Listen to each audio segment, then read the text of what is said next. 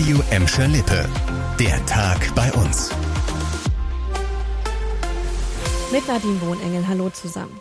Der Heinrich-König-Platz in der Gelsenkirchener Innenstadt wird zum Open-Air-Kino. Vom 20. August bis 11. September werden jeweils donnerstags bis samstags Filmklassiker gezeigt. Los geht es mit Der Junge muss an die frische Luft von Harpe Kerkeling. Die Filme starten jeweils gegen 20.30 Uhr, je nachdem, wann es dunkel wird. Sollte das Wetter mal nicht ganz so schön sein, keine Sorge, die insgesamt 120 Plätze sind zum Teil überdacht.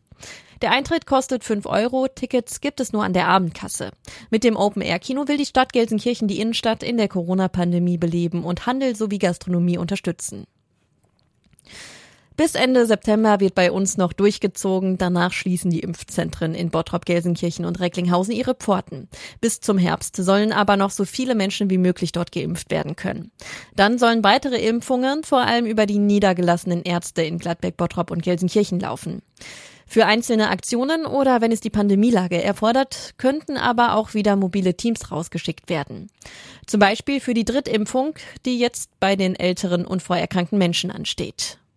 Nach einer einjährigen Corona-Pause findet dieses Jahr das Gladbecker Appeltatenfest wieder statt. Allerdings in etwas anderer Form. Das Fest wird nicht wie gewohnt nur im Bereich des Willy-Brandt-Platzes stattfinden, sondern verteilt in der gesamten Gladbecker Innenstadt.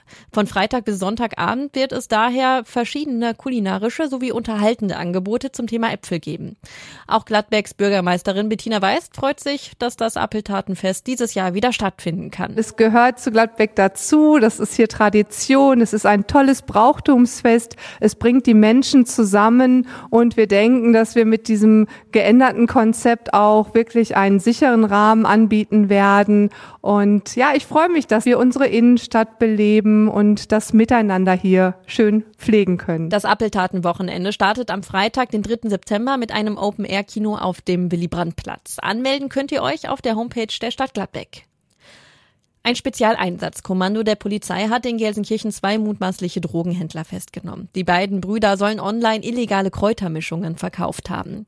Laut Zoll wurden die beiden Gelsenkirchner im Alter von 22 und 28 Jahren schon seit Mitte Juli überwacht.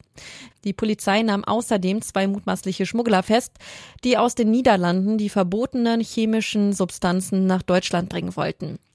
Bei den Fahrten nach Holland soll die Bande auch Kinder zur Tarnung mitgenommen haben, um einen harmlosen Familienausflug vorzutäuschen.